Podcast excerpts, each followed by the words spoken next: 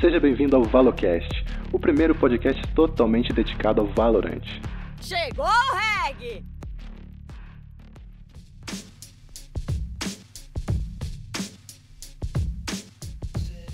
Salve, salve galera, aqui é o TNH e Riot Games, parem de lançar skins legais, cara, eu não posso mais gastar dinheiro. E aí, aqui é o Manica e eu odeio os Mensova. Salve galera, aqui é o KZZ e obrigado. Buguei.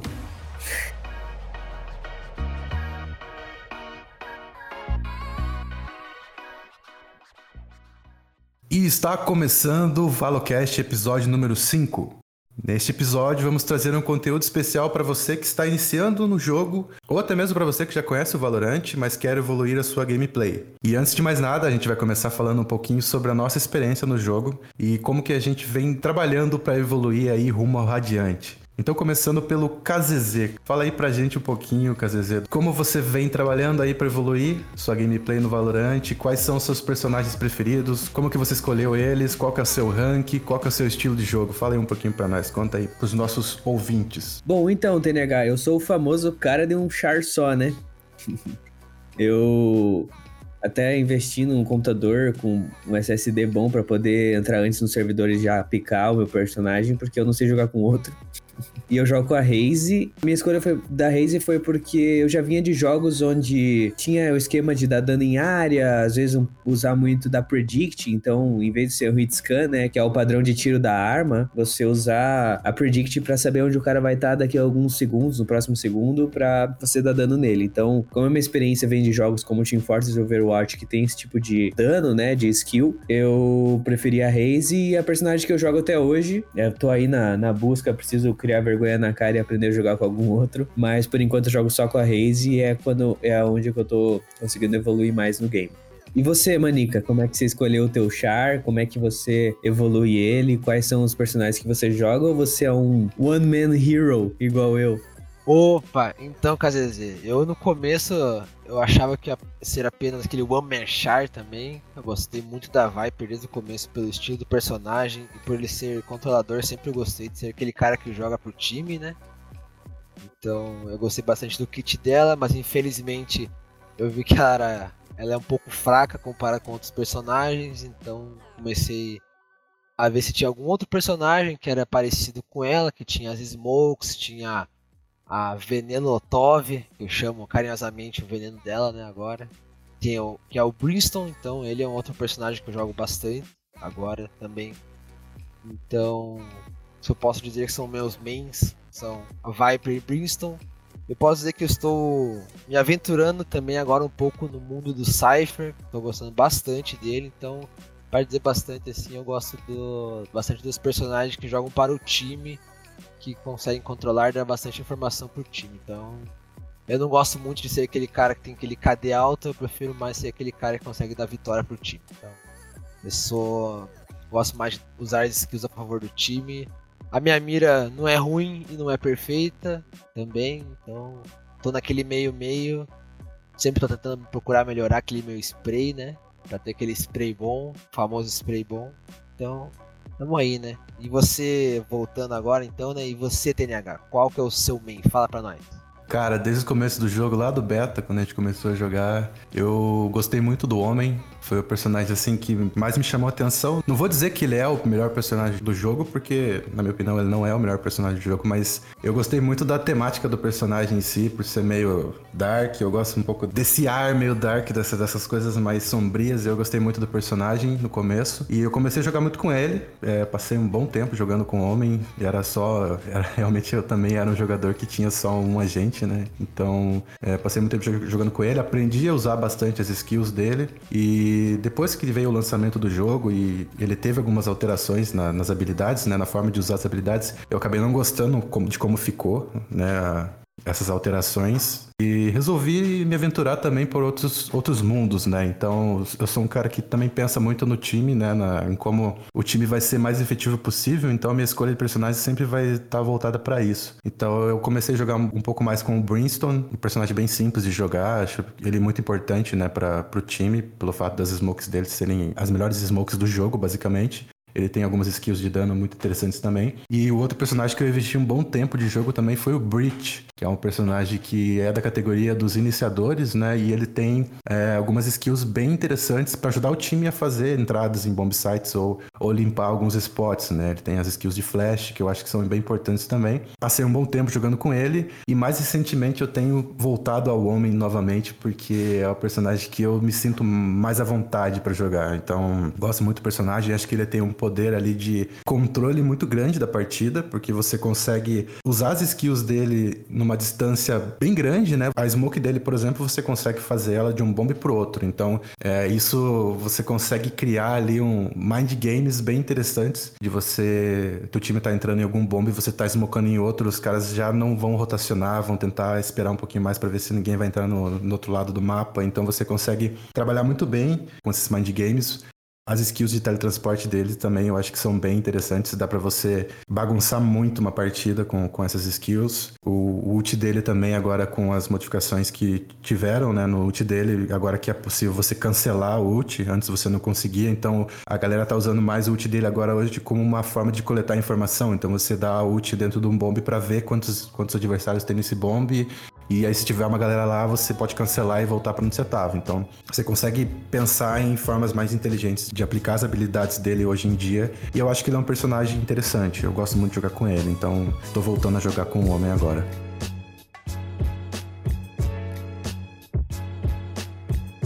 Bom, então já que a gente tá falando, né, a gente tá nesse papo de cada um falando de seus agentes preferidos, eu acho que eu, o primeiro tópico que a gente poderia falar aqui no, nesse episódio é justamente sobre como escolher o melhor agente para o seu estilo de jogo. E eu acho que esse é o primeiro desafio de um principiante ou de um jogador que está conhecendo o jogo agora, né? Que está começando a jogar, que está indo para as partidas competitivas. Como que você escolhe um agente? Quais são os critérios que você deveria considerar para escolher um agente e como que você vai tomar essa decisão, basicamente, né? O que, que vocês acham que é importante as pessoas elas terem em mente quando elas vão começar a jogar e precisam escolher um agente? gente para jogar. O que vocês acham? Cara, eu acho que assim como a gente já comentou nas nossas escolhas, eu acho que tem que haver com, primeiro, o seu estilo de gameplay mesmo. Então, por exemplo, ah, você é o cara que gosta mais de dar um suporte, de ficar mais atrás, tipo, o cara que inicia as jogadas, é, que vai permitir que seu time entre em algum lugar, enfim, facilitar esse tipo de coisa. Se você é o cara que é mais porradeiro, você gosta de ou você mata ou morre, gosta de, de fazer a diferença em kills, ou se você é o cara que gosta de jogar mais flanqueando, assim, o cara que vai vai mais no stealth, é, não quer dar muita cara, gosta de pegar os inimigos de lado. Acho que é, é o primeiro passo identificar como você joga melhor em relação a esses estilos de jogo, né? Então, usar o passado gamer aí em outros jogos, é, o próprio Valorant também ir testando é, alguns personagens é, em partidas casuais, ver o que você mais se adapta. Mas eu acho que identificar essa característica em jogo é o primeiro passo. É, isso aí. E complementando o nosso amigo KZZ, tem personagens que são bem interessantes. Se você se confia confia bastante, por exemplo, em sua mira, você vem de outros jogos e você era bom neles, por exemplo, Rainbow Six, ou CS, onde a mira conta muito, assim, por exemplo. É, tem personagens que vão você vai poder se identificar bastante, que até a gente vai começar a falar um pouco mais pra frente aí. Tem alguns personagens que as skills deles são bastante bem importantes, mas, por exemplo, eles são muito beneficiados se você, por exemplo, for o entry fragger do seu time para entrar em algum bom. Então, eu acho bem interessante ressaltar esse ponto também. Claro, é essa característica de você ter um estilo de jogo, né? Você saber identificar seu estilo de jogo primeiro, ela casa muito bem com, com as categorias, né, que a gente tem de personagens hoje no Valorant. Então,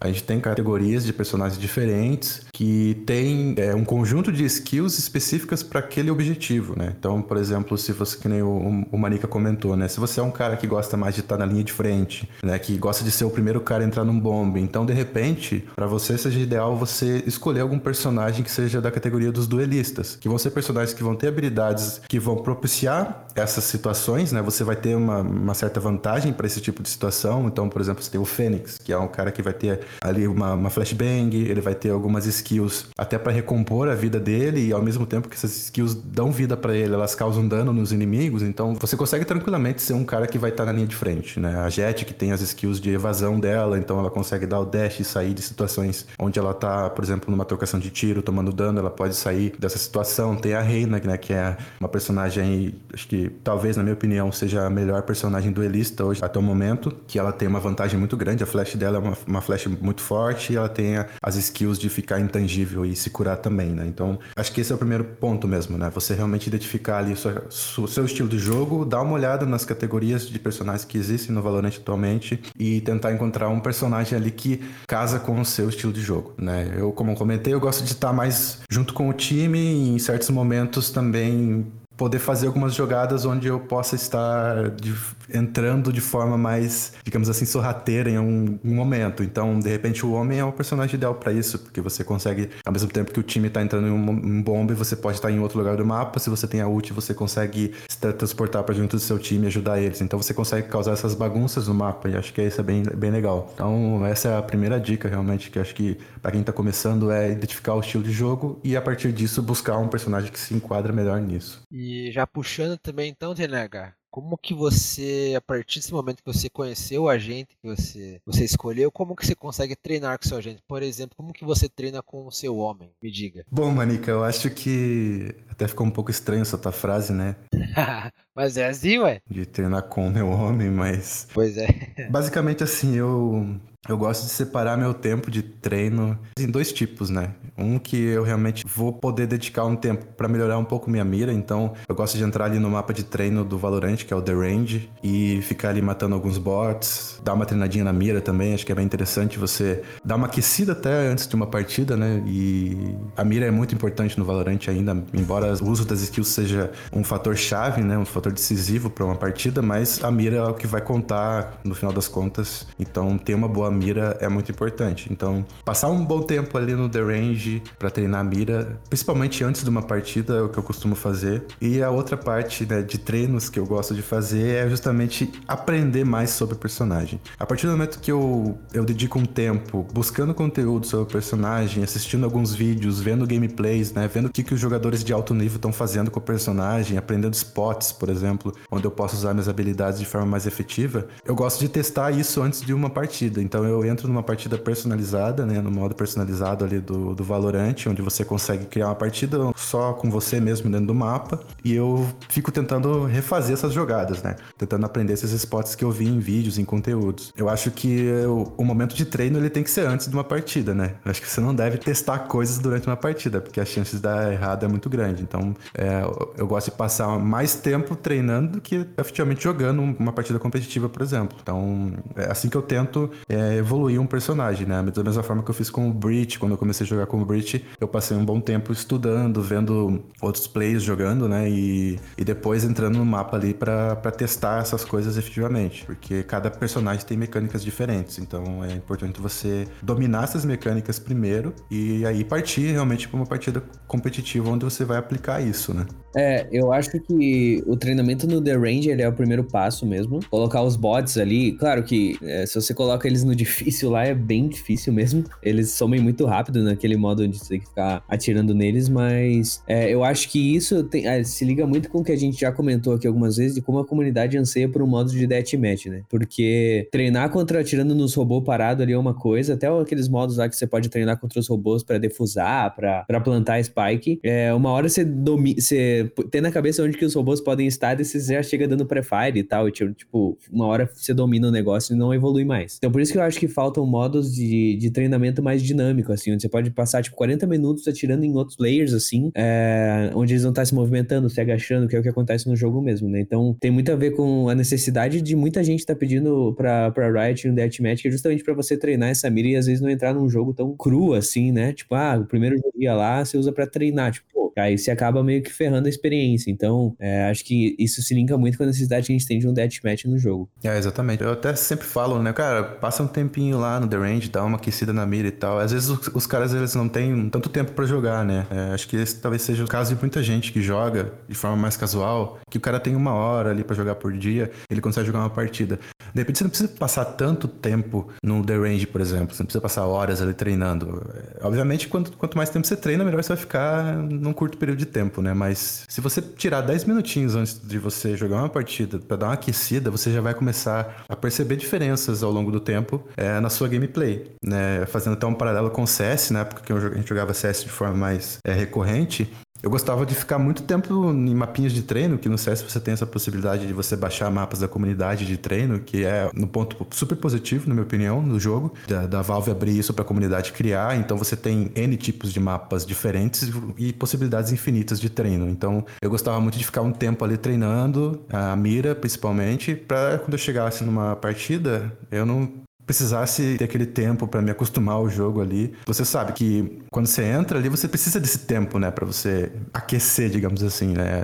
Basicamente isso é memória muscular e, e você precisa condicionar seu cérebro para aquilo que está fazendo. Então, é, esse tempo que você passa treinando, aquecendo a mira é muito importante para isso. Então, se você não tem muito tempo, para poder treinar, 10 minutinhos antes de uma partida já resolve, já no começo. É isso mesmo. Salva de algumas jogadas que você vai fazer, alguns clutches, aquelas frustrações, aquele sprayzinho que você vai dar, por exemplo, né?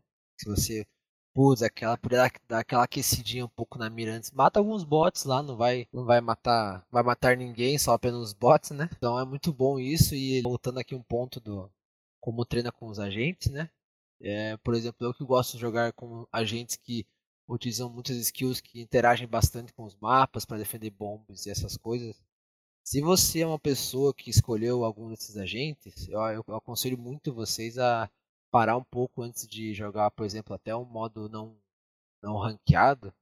É, entrar nesses mapas primeiro para ver onde vai ser melhor para, por exemplo, onde você vai jogar suas smokes, onde você vai jogar suas paredes da Viper, ou por exemplo onde você pode colocar as suas câmeras do Cypher, ou você pode colocar seus fios para poder flanquear para o seu time, porque é muito complicado você começar a pensar nisso só a partir da partida e tipo vai ter muita informação na tua tela, vai ter teu, vai ter a comunicação com os seus colegas, vai ter teu time te cobrando, né, se você fizer alguma coisa errada. Isso mesmo, vai ter teu time te cobrando, falando, oh, olha aquela smoke que você jogou ali, mais me atrapalhou. E outra uma coisa muito interessante, muito legal que você vai poder criar tua spell próprias One Way Smokes, que é o que, que consiste a One Way Smoke para quem não conhece, né?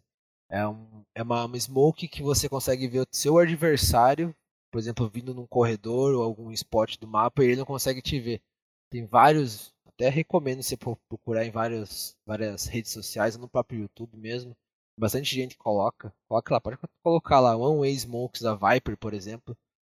Em vários mapas que você consegue ver, por exemplo, as pernas do teu adversário entrando no bombe eles não conseguem ver nada e você consegue matar eles antes. Então é uma coisa muito vantajosa, você consegue aprender várias táticas. Então acho bem legal você dar uma treinada nos mapas sozinho antes, ou com alguns colegas teus, para fazer, por exemplo, uma entrada num bom, uma tática. Então é bem interessante. Se quer jogar com esses personagens que são mais controladores, assim, né? Que é o jeito para treinar. Então é legal você você entrar nos mapas e realmente jogar as skills, testa e para não se frustrar depois do jogo e acabar ficando irritado com o seu time, com você mesmo frustrado também. É, eu acho que até o Manica tocou num ponto importante que a gente treina. O treino não é só tipo mira, né? Acho que diferente de Counter-Strike, até não tão diferente, mas a gente treinar também a movimentação no jogo. Por exemplo, eu que jogo com a Raze no Valorant, ela tem as C4 explosivas, onde você consegue é, fazer jogadas muito surpreendentes pro inimigo, né? Que eles não esperam, às vezes, a velocidade que você chega ou a altura que você consegue chegar usando as C4 explosivas. E no próprio The Range tem um lugar muito legal para você ficar treinando esses pulos. É, não sei como é que funciona com outros personagens personagens, porque eu só jogo com a Raze mesmo, então tem um caminho lá que você consegue chegar e ganhar até achievements avançando nesse caminho, então, tipo, é bem legal. E uma parte importante do jogo é a movimentação, porque você também tem que saber chegar rápido em algum lugar, saber se, se deslocar, saber como enganar o inimigo usando movimentação. Então, assim, é um ponto bem importante também, como se movimentar no jogo. É, perfeito. Com certeza, não é só treinar a mira que é importante, é, movimentação e posicionamento são essenciais também. Então, o que o Manica falou, o que o Casas comentou, eu só queria complementar de que a partir do momento que você já tem em mente qual é o seu personagem, o personagem que você quer se dedicar realmente, é, o próximo passo realmente é você ir atrás de conteúdos desse personagem. Então, por exemplo, se você gosta de jogar é, de CT, por exemplo, no Bomb C da Heaven, você tem que buscar ali no YouTube, em alguns outros lugares que tenham conteúdos de como você joga com aquele determinado personagem naquele bomb site. Então ali você já vai ter N formas de você se posicionar, N formas de você é, se movimentar naquele local e você pode aprender a fazer essas, essas jogadas, né, essas movimentações, esses posicionamentos, e aí começar a praticar em mapas de personalizado, primeiramente, e depois acho que partir para partidas onde você não tenha tanto compromisso com o seu time, onde tem o espaço para você errar alguma coisa ou outra, né? Porque de repente numa partida competitiva todo mundo ali tá querendo ganhar, tá querendo, tá dando melhor. Às vezes um cara ali acaba sendo até um pouco tóxico caso você faça alguma jogada mal feita, né? Então é importante você começar a treinar antes em, em partidas, né? Onde você consiga aplicar efetivamente para você testar essas jogadas e talvez a partida sem classificação ou até mesmo uma disputa da Spike talvez seja partidas que proporcionem isso para você, né?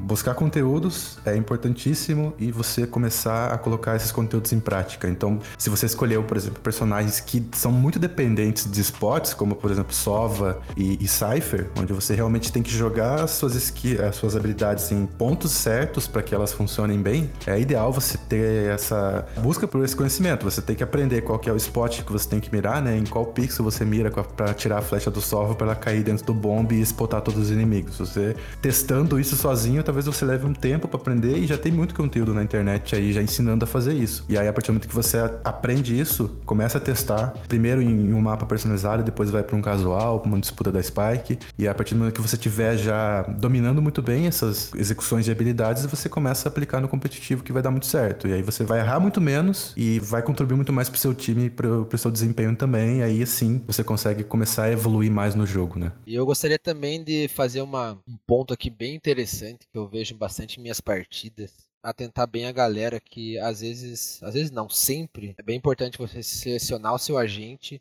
e saber onde se posicionar quando você está defendendo. Então não adianta você pegar um agente que você gosta e, e jogar em qualquer posição que sobrou para você, por exemplo, você jogar na C de Fênix da Heaven. Imagine, vai, vai ver cinco pessoas rushando no lado atacante e você não vai conseguir segurar eles com apenas sua molotov e uma flecha. Então, Acho muito mais interessante se você falar, por exemplo, alguém que tem smokes do outro do seu time para poder te ajudar. Pessoas que jogam de agentes duelistas, né? Não solarem bombas, por exemplo, ou jogarem em lugares do mapa que não favorecem muito para suas skills.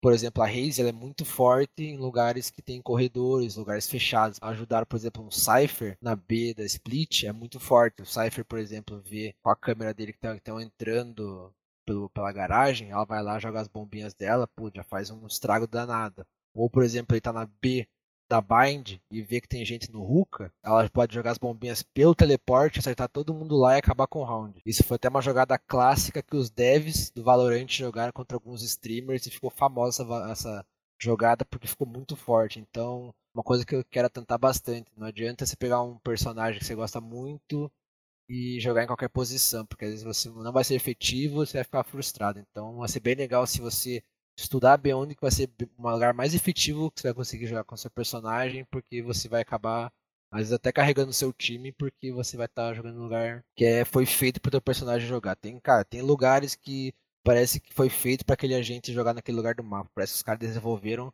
para ser daquele jeito. Então, só para tentar, né? Perfeito, perfeito comentário, Manica. E aí entra muita questão, né? Pesquisem é, onde se posicionar em vídeos, acompanhem streamers que fazem lives com os personagens que vocês gostam, né? Então, você pode achar aí um cara que, que joga, por exemplo, você quer jogar de Fênix, acha um cara que joga de Fênix aí, que um cara que é bom de Fênix e começa a ver vídeo do cara, vai tentando perceber onde que ele se posiciona, como que ele joga, o que, que ele faz que dá certo, o que, ele faz que dá errado e começa a aplicar isso nas suas gameplays. Isso, e por exemplo, agora também falando do lado atacante, não adianta você ser aquele main Fênix e querer jogar de Lurker, por exemplo, ou ser aquela main Sage e querer jogar de Entry Fragger. Você está jogando, por exemplo, teu agente, ele é mais efetivo outro jeito que está jogando. Então você vai acabar jogando do jeito mais complicado, você vai acabar complicando a vida dos teus parceiros e da, tua, e da sua própria vida. Então, se é um Fênix, você tem a Flash, você tem Molotov, você vai poder abrir o meu bombe melhor pro seu time. Você vai poder cegar os caras do outro time. Então, Fênix, Reina, esses personagens são muito fortes para jogar pela, na linha de frente. Então, você tá com esse personagem, não tenha medo de bangar e entrar ser o primeiro. Você vai matar um ou morrer, mas seu time vai poder ganhar, vai poder ganhar a rodada. Matar não é tudo em, nos jogos de tiro. E, por exemplo, se é uma Sage, joga mais recuado, joga curando seu time, joga de suporte realmente, não joga querendo matar os outros. Então, o lado atacante também é bem importante saber qual, qual que é a sua role, né? você tá jogando. Então é, tem que se atentar a isso também. Exato.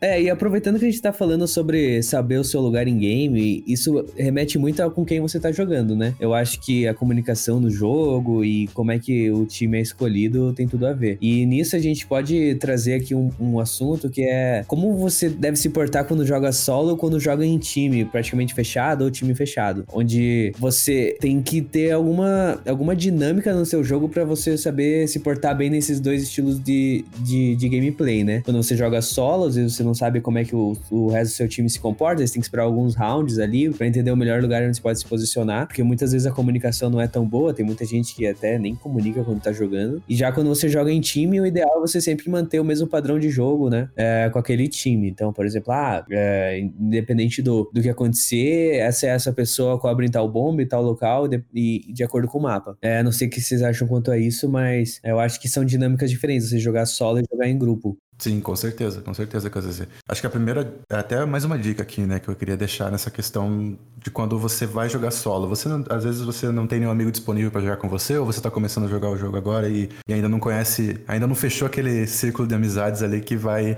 sempre estar tá jogando junto, né? E aí quando você tá jogando junto é um pouco mais fácil. Então, você geralmente tem ali seu time, você já sabe como os caras jogam, quais, quais agentes que eles escolhem geralmente, quais são os bombes que eles gostam de ficar, então você acaba meio que adaptando ali sua gameplay para funcionar melhor com o time. Mas quando você joga solo, você não tem isso, né? Vão ser pessoas aleatórias que vão estar tá entrando para jogar com você. E é aí que entra um problema muito grande de você só dominar um personagem. Porque se no começo da. ali no, no momento que a galera tá escolhendo os agentes, alguém escolhe o seu agente, você vai, não vai poder jogar com ele, né? Mesmo você tendo um agente principal, que é, é o aconselhável você ter um agente que você realmente domina muito bem e que você sabe fazer gameplay, sabe fazer execuções, domina todas as habilidades. É, você tem que ter um segundo agente também, né? Um, um caso alguém escolha seu agente. Porque imagine que você é um cara que joga muito de de Raze, por exemplo, né? No começo da partida, alguém vai lá e escolhe a Raze, alguém já vai escolhe todos os personagens e fica. As opções que você tem é Sage e, e Cypher, que são dois personagens difíceis, mas são personagens importantes. E aí que você tem que ter sempre um segundo personagem que você não precisa dominar muito bem, mas você precisa saber o básico do personagem para você poder ajudar mais o seu time. E aí que entra muita questão de de repente você ter um personagem que você se sente bem jogando mais solo, né? Que são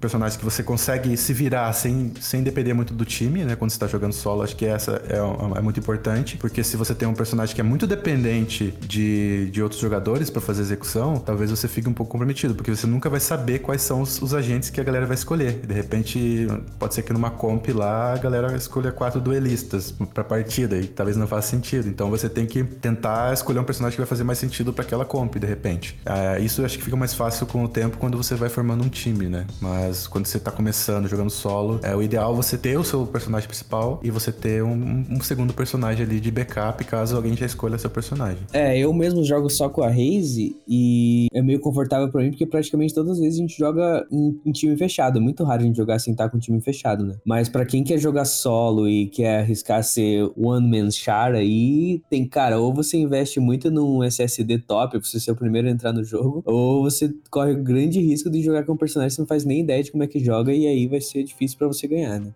É esse mesmo, e puxando também um pouco aí, se você tá num ranking um pouco mais baixo, assim, e tá vendo que, por exemplo, o seu o seu personagem é muito joga muito pro time, e teu time, por exemplo, não comunica muito.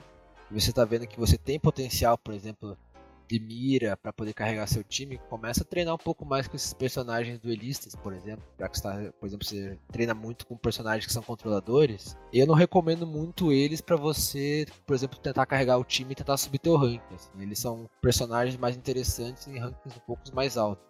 Se você está um pouco um ranking um pouco mais baixo, é mais interessante você jogar com personagens ou, por exemplo, a Sage, que é de suporte, ela é muito forte, ou alguns personagens de duelistas, então tem personagens que você se encaixa mais fácil, porque o curva de aprendizado deles é um pouco mais fácil, né? O skill cap deles é um pouco mais baixo, então é mais fácil você carregar seus amiguinhos na ranqueada.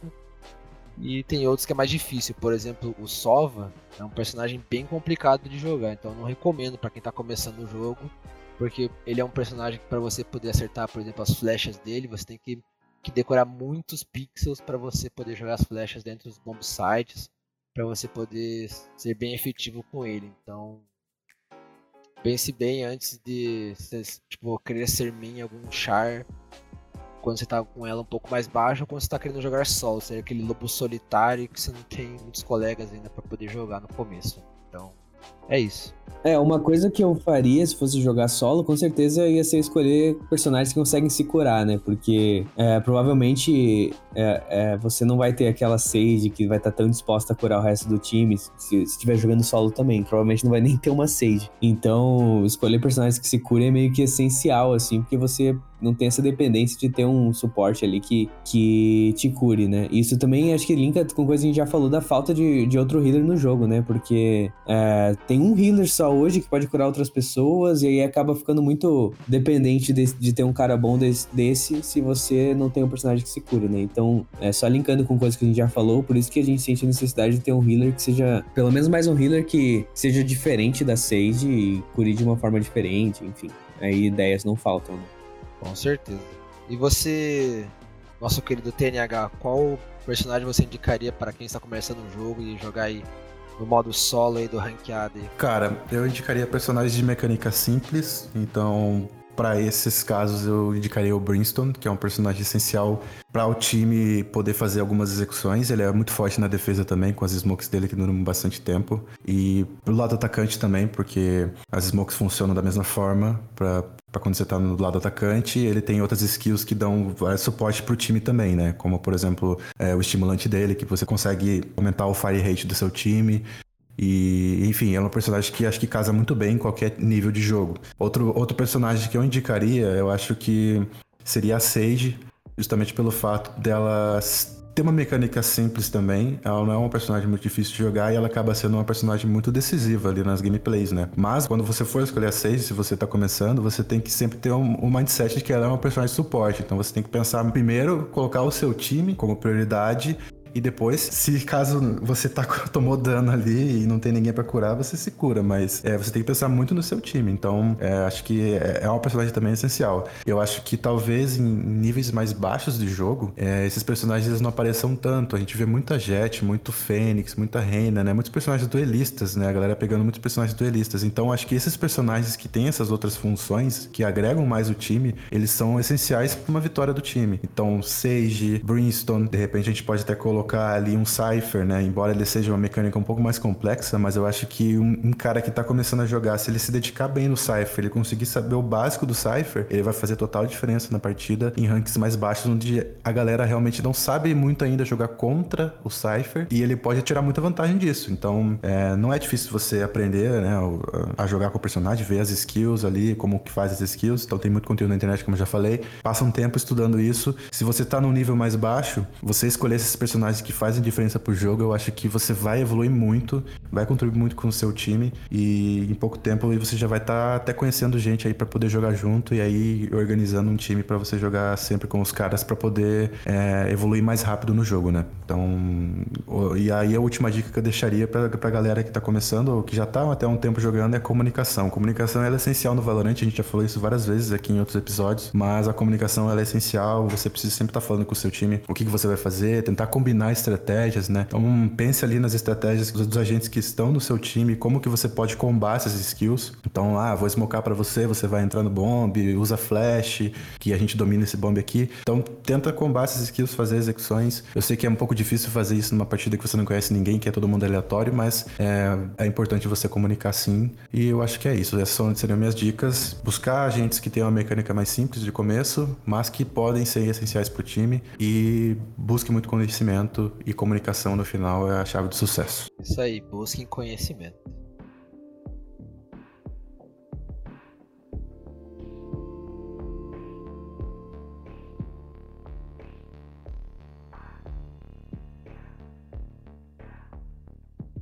Então é isso, pessoal. Chegou ao fim mais um episódio do ValoCast. Gostaria de deixar aqui o nosso muito obrigado para quem acompanhou o episódio até aqui. E se você estiver nos ouvindo em nosso canal do YouTube e curtiu o conteúdo do episódio de hoje, não esquece de se inscrever no canal, deixar o famoso like no vídeo e comenta aí o que você está achando do nosso podcast. Isso vai ajudar muito a gente a continuar nosso trabalho. Você também pode ouvir nosso podcast no Spotify, Deezer, SoundCloud e iTunes. É só pesquisar por ValoCast em sua plataforma de streaming preferida. Por dentro dos próximos lançamentos do Valocast através de nossas redes sociais. Siga Valocast BR no Twitter, Instagram e no Facebook. E por favor, mande suas notícias, seu feedback, o seu conteúdo, o que você quiser que a gente comente aqui no e-mail valorantevalocast.gmail.com.